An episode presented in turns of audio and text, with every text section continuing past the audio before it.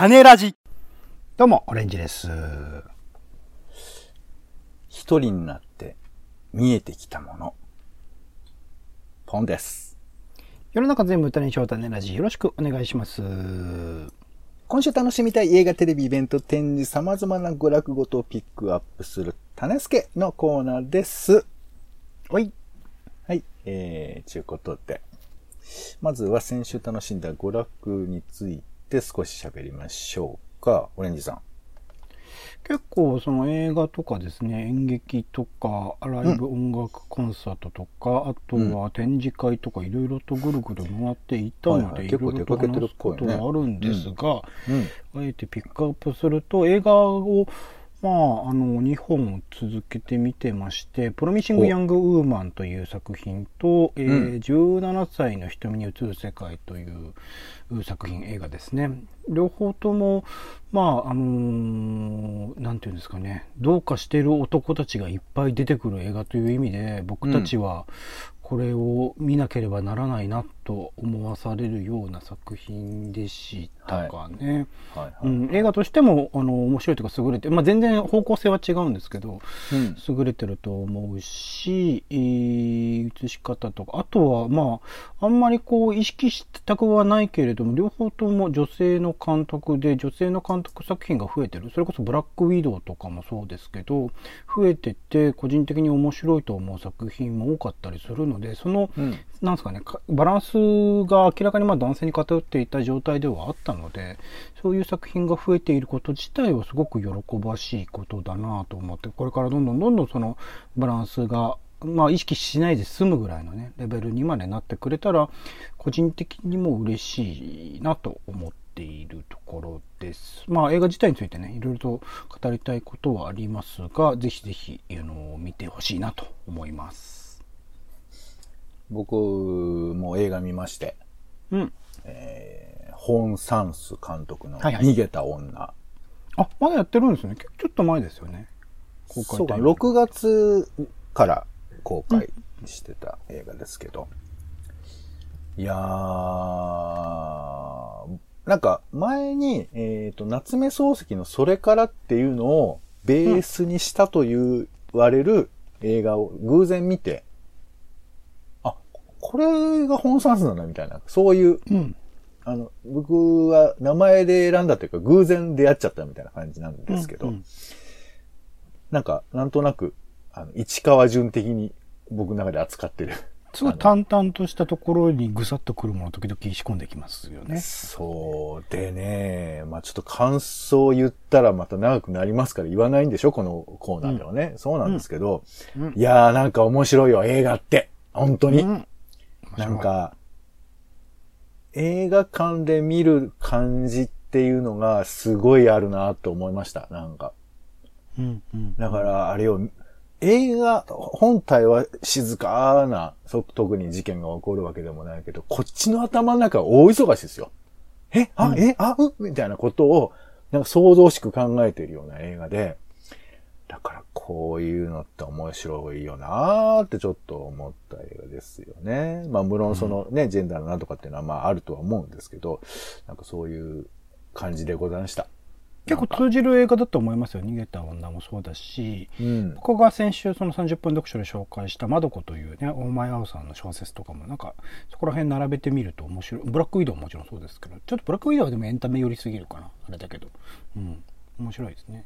カメラワークがね、すごい面白い。ああそうね独特ですよね、あのシンプルだし、多分ね、スタッフ構成もすごい少なく作ってるんだと思うんですけど、うんなんかね、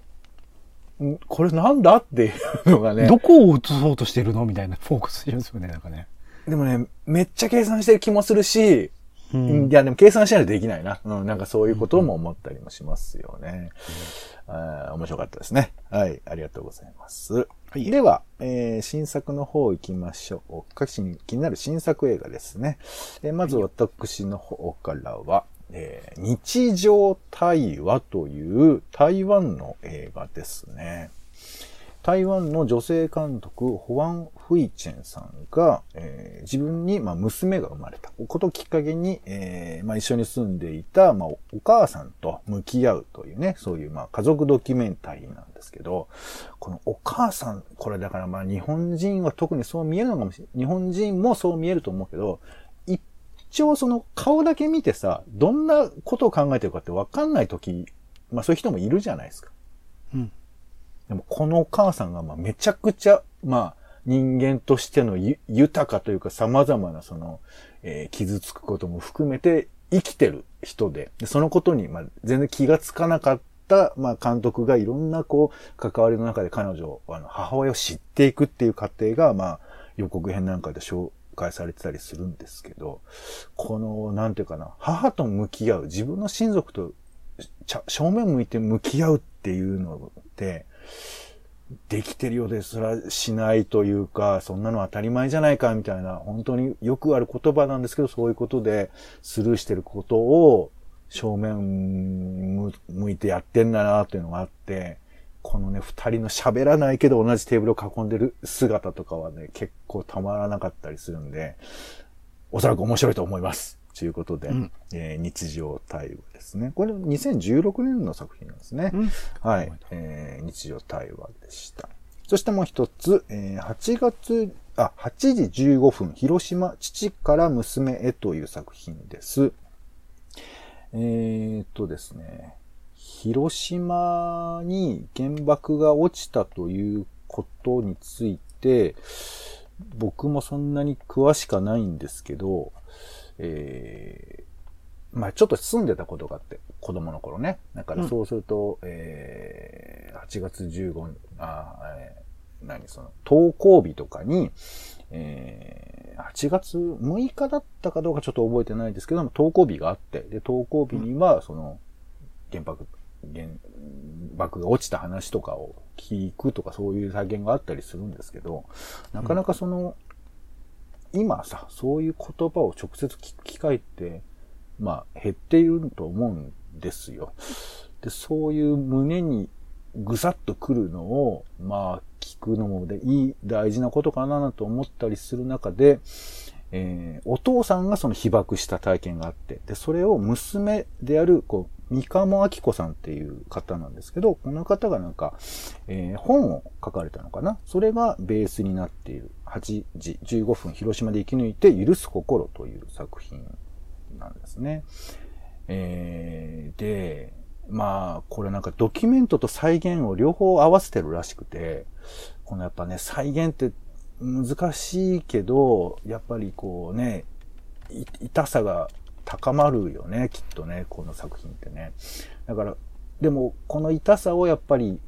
加えないことにはしょうがないのかなと思うし、あとまあ紹介の中では単にこの、そういうひどかったっていうだけではない、未来に向いて何ができるかっていうふうなことまで言及されてるとのことなので、えー、その辺ね、ニューヨークの国連本部に届いていくんだけれども、みたいなそんな話もあったりしますが、ちょっと、えー未来にね、向けた広島の声がどんな風に伝わっているのかなっていう意味でちょっと気になる作品です。ドキュメントとね、劇がちょっと合わさったような作品だそうです。8時15分、広島父から娘へという作品でした。はい。では、オレンジさん。はい。僕はずっと楽しみにしてた、イン・ザ・ハイツというミュージカル映画ですね。まあ、アメリカ映画で、まあ、ニューヨークが変わっていく中でも取り残されてしまったワシントン・ハイツという街を舞台にして、そこに暮らす若者たちを物語を描いているらしいんですけれども、うん、まあ、その社会問題をまあ、もともとミュージカルがベースなのかな。リン・マニュエル・ミランダさんという、まあ、他の作品で言うとハミルトンとかね、ミュージカルか、まあ、あの、現地アメリカでもそうだし、日本でも注目をされている作家の方が作ったあインダハイツという作品をベースとしているらしいんですが、まあ、CM とか見てもね、今の時代だからこそのこう、ミュージカルシーンの感じはすごく、なんだろう、スクリーン、大スクリーンで見たい、その音も含めてすげえいい環境で見たいなと思わせられるような作りになっているので、ちょっと待ってましたというタイミング。これが7月30日からですね、公開なので IMAX とかでやるところもあると思うので、そういう大スクリーン、いい音響のところでぜひ聞きたいなと楽しみにしております。はい。ありがとうございました。では、名画座行きましょうか。今週の気になる名画座は、テケテケテケテケ天気でか大森さんでございます。7月30日から8月5日まで、えー、映画あの頃と佐々木インマイマインの組み合わせということで、まあ、両方とも僕見てます。青春時代の苦い思い出とか、あその中でも忘れてはいけないものとか描いてますけど、やっぱりあのね、小山田圭吾さんの件を経た後で、これを見る、この映画2つ見る時の複雑さみたいなのはさらに増してるような気はするので、まあ、このタイミング多分たまたまだと思いますけど、そういったため面的な視点で単に美談として終わらせていいのかっていうところも含めていろいろと考えさせられるような組み合わせだと思うので是非見てない人は見てね見た人もなんか一度見直してみるといいタイミングかなと思ったりします。はい、ありがとうございました。そして、お家でも映画が楽しめます。気になる家映画。えー、今回は、B、NHKBS シネマプレミアムですね。BS プレミアムで放送されます。8月4日、家族ゲームもまず。家族ゲームね、なんかこう、あの横一列で飯を食うシーンが印象的ではあるんですけど、うん、なんかこう、なんつうのかな。これって全然正しくないなって思うんだけど、うん、でも、なんていうかこう、不思議な愛を感じるみたいなところがあって、なんだろうね、なんかこう、清廉潔白な世の中だけじゃないんだろうなって思ったりもするんだけど、なんかこの愛みたいなものをどう言葉にしたらいいのかなっていうことをきっとまた見たら悶々とするのかなというふうな感じですね。うん、えー、はい、森田義光監督の作品ですね。はい。それからあともう一つだけ、えっ、ー、と、BS12 で、えー、うん、殺人の追憶、これ、ポン・ジュノですよね。監督の。うん、えー、結構ね、ポン・ジュノといったらこの作品を挙げる人が多いと思うんですけど、えー、まあ、10人のね、犠牲者を出した未解決連続殺人事件をもとに映画化したサスペンスドラマなんですけど、このドラマは、その容疑者に向けて作ったみたいなところがあって、めちゃくちゃポンジュノが調べて作ったって話を聞いて、うん、えー、そうなんだ、みたいな。で、まあ、はい。あのー、あんま調べないでぜひね、この映画まずちょっと良ければ見ていただきたいな去年くらいに犯人みたいな人、それを言うなよ、ばあちゃん。ゴーちゃん。いやいや、犯人みたいな人が見つかったっていう事実自体は別に知っても何の問題もないと思いますよ、この。そうなんですけど、言わないようにしてたのに、うん、はい、ありがとうございます。えー、7月28日にの、さあ、ね、犯人は誰なのか。うるせえもん。そういう映画じゃありません。ね。もちろんその意味もあるんですけど、はい、えー、見てみてくださいね。ラブレター、逆ラブレターみたいなね、映画にもなっているようですよ。えー、はい。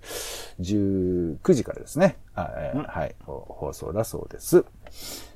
はい、ありがとうございます。では、えー、あと、テレビですね。ちょっと番組少しご紹介しましょう。えー、NHK ですね。えー、6番目のさよこ。が、えー、これは2000年かな？に放送されてたもの、再放送ですけども、えー、中学校に突然やってきた、さよこという名の謎の転校生をめぐっての少年少女たちの友情、そして学校とは何かをミステリーたちで描くという作品だそうです。これ見ました？いやあんまり、なんかね、多分元のやつが、まあ、小説が有名なんだよね。恩田陸さんのやつが。はい。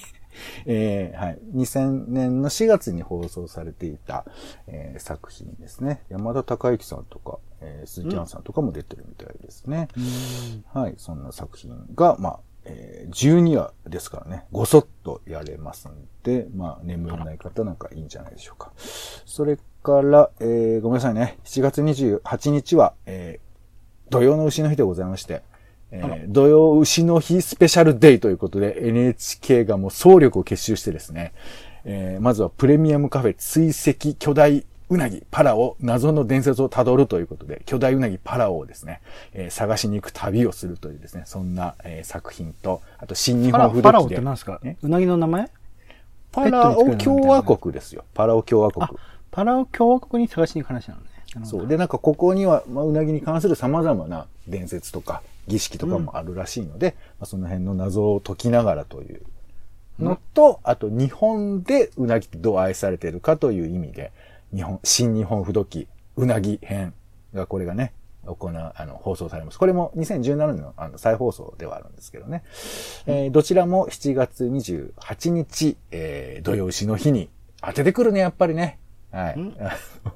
放送されますので、えー、新日本不動機の方は午後、えー、2時から、えー、そして、プレミアカフェ、巨大うなぎパラオ、えー、謎の伝説たどるは午前9時からですので、もう皆さんね、予約しておいてください。はい、以上です。さあ、では、イベント行きましょうか。なんかあれだな、あの、パンチが当たってない感じがしますけど、えー、気になるイベントですね。国際平和シンポジウム2021核兵器廃絶への道核兵器禁止条約が発行して初めての夏ということですね。広島長崎の被爆から76年となる今年、核兵器を初めて違法とする国際法核兵器禁止条約が発行したと。まあ、この後どういうことができるのか、これ実効性があるのかなってね、そういうふうな話もあると思うんですけれども、えー、朝日新聞主催で、えー、無料のオンラインイベントが行われます。えーえー、オバマ政権下の、えー、国務次官の、えー、ローズさんとか、あと安田夏樹さんとか、あとあの、ゴジラ映画ね、一番最初のゴジラ映画に出た宝田明さんという方、まあこれが、うん、えー、反戦、反核の映画であるというふうな立場に立っていろんな、えー、ことを語ってらっしゃる方が、まあ出演されるそうですので、ちょっと気になる方はご覧いただいたらどうかなと思います。7月31日、10時からですね、えー、行われます。はい。では、ロンジさん、お願いします。はい、ライライティングの哲学観光記念書けないお悩み相談室というイベントがあるそうです。ライティングの哲学というね、本が正解写真書から発売されたのかな。発売されまして、それの著者のお三方が、まあ、この本をね、作ったところまでの経緯であるとか、最新の執筆状況などを紹介してくれつつ、書けない人へのお悩み相談をしてくれるそうなので、書けない人、まあ、この方ですね、しかも、まあ、千葉雅也さんとか芥川賞に輝いてる人なので、うん、あ、輝いてる、あの、候補に上がってる人なので、うん、まあ、書けないってその基準はどこまでっていうのはすごく気になるところではあるんですが、うん、まあ、あの悩みがある人はね、相談してみると、のようにすごくいい機会だと思いますので、ぜひぜひ。お姉さんもし聞けるなら何聞くの？質問。僕はもうそんな段階に至ってないので、まずこの本を読みますかね。ライティングの哲学読ませていただいて、謙虚だな、ね、はい、はい。ありがとうございます。えー、最後、気になる展示ですね。えー、イサム野口発見の道という、えー、展示が、えー、今、もう4月からね、行われてるそうですけど、うん、イサム野口さんの、えー、まあ、彫刻とかね、いろいろやってる人ですけど、なんかね、えー、野口空間体感型展示ということで、なんか光の彫刻、明かり150灯のインスタレーションっていう展示があるらしくて、ちょっとなんかこういう時期に、えー、光のインスタレーションとか、ちょっと幻想的でいいんじゃないかななんて思ったりもしますんで、まあ、彼のね、あの、歴史的なことも含めてではあるんですけれど、こういうふうなものを楽しむのもいいのかなというふうに思います。はい。えー、これがいつまでか。えっ、ー、と、8月29日までですね。はい。えー、東京都美術館で行われます。なところでございましょうか。うん、えー、こぼれた情報などはブログにも載ってますので、そちらもご覧いただければなというふうに思います。はい。はい。ということで、いよいよ8月になりますが、えー、せっかくですのでね、えー、感染症対策に気をつけながら遊びに行っていただいてもいいのかなとか思ったりもします。うん、はい。ということで、種ラジの種助でございました。お相手は、えー、そうですね。ちょっと忘れがちですけど、戦争のこともちょっと思い出しながら、また夏を考えたりしていきたいなと思います。ポンと。レンジでした。種ラジ、また。